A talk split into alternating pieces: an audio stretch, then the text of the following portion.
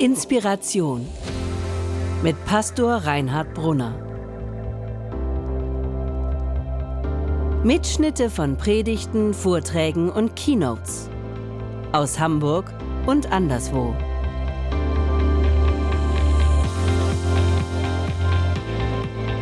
Ochs und Esel.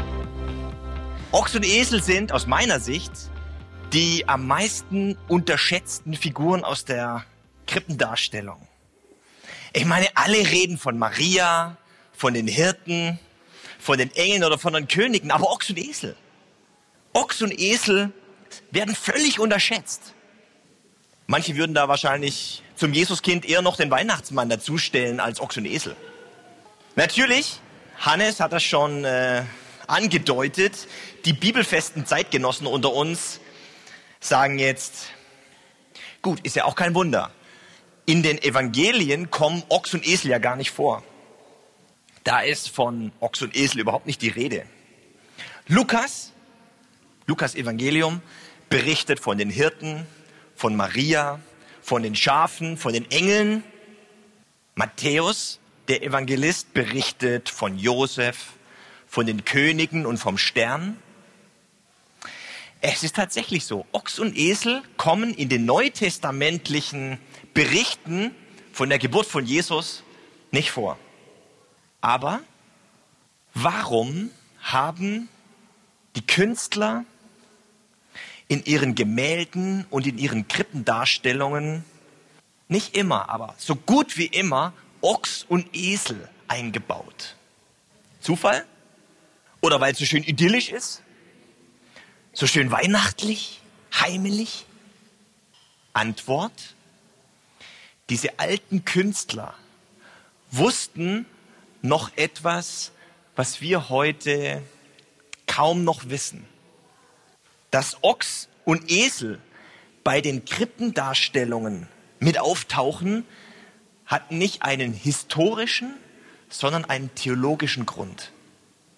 Und das ist richtig spannend. Und darum soll es heute gehen. Neben den neutestamentlichen Evangelien, also den neutestamentlichen Berichten über die Geburt von Jesus, ist es vor allem das Buch Jesaja, das, also aus dem Alten Testament, das Buch Jesaja, das in Bezug auf die Weihnachtsgeschichte wichtig ist. An den Sonntagen im Advent und an den Weihnachtsfeiertagen ist an jedem Sonntag oder für jeden Gottesdienst wenigstens ein Text vorgesehen, der dazu lesen ist, über den man predigen soll, der von Jesaja kommt. Jesaja ist sozusagen der Weihnachtsprophet. Und nun steht bei diesem Jesaja folgendes. Lese ich vor. Direkt Kapitel 1 ganz am Anfang. Hört zu, Himmel und Erde, hört, was der Herr sagt. Ich habe Kinder aufgezogen und jetzt, wo sie groß geworden sind, sagen sie sich von mir los. Jeder Ochse kennt seinen Besitzer und jeder Esel die Futterkrippe seines Herrn. Das Volk Gottes aber will nicht begreifen, wem es gehört. Ihr nehmt keine Vernunft an. Weh euch, ihr verbrecherisches und schuldbeladenes Volk. Ihr seid eine üble Sippschaft, ganz aus der Art geschlagen. Ihr habt den Herrn verlassen. Den heiligen Gott Israels habt ihr verworfen und ihm den Rücken gekehrt. Diese kleine, aber überaus bedeutende Erwähnung haben die alten Künstler in ihre Krippendarstellungen dargestellt, mit einfließen lassen. Ochs und Esel bei der Weihnachtskrippe stehen also im theologischen Verständnis für die Weihnachtsbotschaft des Jesaja. Aus Ochs und Esel spricht der alte Prophet Jesaja. Und was er zu sagen hat, ist eine provozierende, wachrüttelnde Botschaft. Er sagt, erinnert euch an Gott. Vergesst euren Schöpfer nicht. Bekehrt euch zum Herrn und ändert euer Leben. Nichts von Romantik. Nichts von besinnlicher Idylle. Jesaja bringt in seiner Weihnachtsbotschaft die ganze Dramatik und die ganze Ernsthaftigkeit dessen zur Sprache, was da passiert. In der Krippe in Bethlehem. Und wer heute auf der Suche ist nach seinem Weihnachten, kommt an der Botschaft, die Ochs und Esel sagen, nicht vorbei. Ohne Ochs und Esel, ohne Jesaja ist Weihnachten nichts weiter als ein familiäres Geschenkefest. Und man könnte wahrscheinlich Weihnachten, ähm, man könnte wahrscheinlich Jesus auch durch den Weihnachtsmann ersetzen und keiner würde es merken. Ich war jetzt, weiß nicht, letzte Woche oder vorletzte Woche mit meiner Tochter Viviana bei einem Weihnachtsmärchen im Riekhof. Gut, ich gebe zu, das hat jetzt nicht den Anspruch gehabt, die ähm, christliche Botschaft von Weihnachten irgendwie zu transportieren oder so, oder geschweige denn das christliche Abend, äh, Abendland irgendwie zu retten. Aber was da so als Message rüberkam, war für mich als Pastor jetzt doch ein bisschen enttäuschend, muss ich sagen. Da war also die Löwenfamilie, der Löwenpapa, und die Löwenkinder. Und die Löwenkinder haben ihren Löwenpapa gefragt, was denn Weihnachten ist. Warum man Weihnachten feiert. Und da hat der Löwenpapa gesagt, ihr Löwenkinder, Weihnachten, da kommt der Weihnachtsmann und bringt die Geschenke. Und Weihnachten ist das Fest der Familie, der Liebe und der Besinnlichkeit. Das war's. Ich sag nur, wenn das Ochs und Esel gehört hätten, die wären im Rickhof Amok gelaufen. Was ist nun die Weihnachtsbotschaft, die Ochs und Esel sagen? Und warum ist das für unsere Suche nach unserem Weihnachten, dass bei uns Weihnachten wird und nicht so ein bisschen Geschenk und geschmückter Baum, warum ist es für uns so wichtig? Hören wir doch einmal genau hin, was haben Ochs und Esel uns zu sagen? Ochs und Esel. Ich muss sagen, was mich als Ochse wirklich wundert, ist, dass die Menschen so vergesslich sind. Ich meine, man muss sich da Tag ein, Tag aus als doofer Ochse beschimpfen lassen und dann sowas. Wer, bitteschön, ist denn hier der Ochse? Doch nicht wir. Die Menschen sind doch die wahren Ochsen, oder? Ich begreife nicht, wie man so vergesslich sein kann. Niemals würde auch nur ein einziger von uns Ochsen seinen Herrn und sein Zuhause vergessen. Ich begreife das nicht.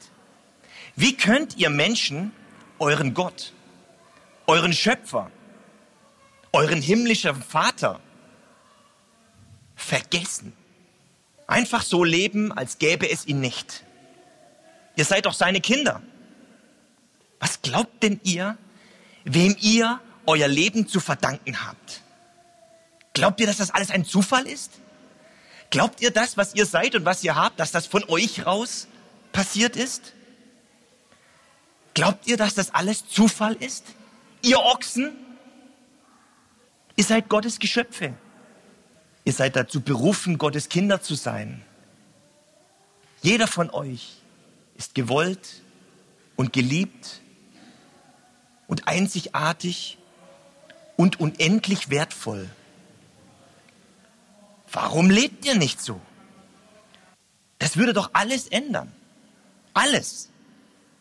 Dass ihr das alles vergesst. Das will nicht in meinen Ochsenschädel. Und wenn ich, also ich als Ochse, das jetzt mal so sagen darf, eure Suche nach eurem Weihnachten ist doch letztlich eine Suche nach Gott, oder? Weihnachten wird nicht unterm Baum entschieden und auch nicht beim Mediamarkt, sondern bei Gott. Ihr habt euren Gott vergessen, das ist euer Problem. Sucht nach Gott und ihr werdet Weihnachten finden. Und Gott finden wir bei Jesus, beim Kind in der Krippe. Recht hast du, Kollege Ochse. Uns als Esel bewegt aber noch etwas anderes. Was uns als Esel wirklich wundert, ist, dass die Menschen nicht nur Gott vergessen, sondern ihm regelrecht den Rücken gekehrt haben. Ich meine, wir Esel verstehen etwas vom Störrischsein. Aber das, was die Menschen da bringen, wer bitteschön ist denn hier störrisch? Was ihr Menschen habt, ist doch keine Finanzkrise oder eine Wirtschaftskrise oder eine moralische Krise oder eine Führungskrise. Ihr Menschen habt eine Gottkrise. Ihr habt Gott den Rücken gekehrt und jetzt habt ihr den Salat, ihr bockigen Esel. Ihr habt aufgehört zu beten. Ihr habt aufgehört, euer Leben nach Gottes Ordnungen zu richten. Ihr habt aufgehört, in der Demut vor Gott und vor der Schöpfung zu leben. Und da wundert euch, wundert ihr euch, dass es in der Gesellschaft moralisch bergab geht, dass ihr eure Ehen an die Wand fahrt, dass es immer nur ums Geld geht, eure Selbstverwirklichung, keine Orientierung mehr gibt und keinen Gemeinsinn, nur noch jeder auf sich selbst sieht und wozu er Lust hat. Gerade auch ihr Fromm.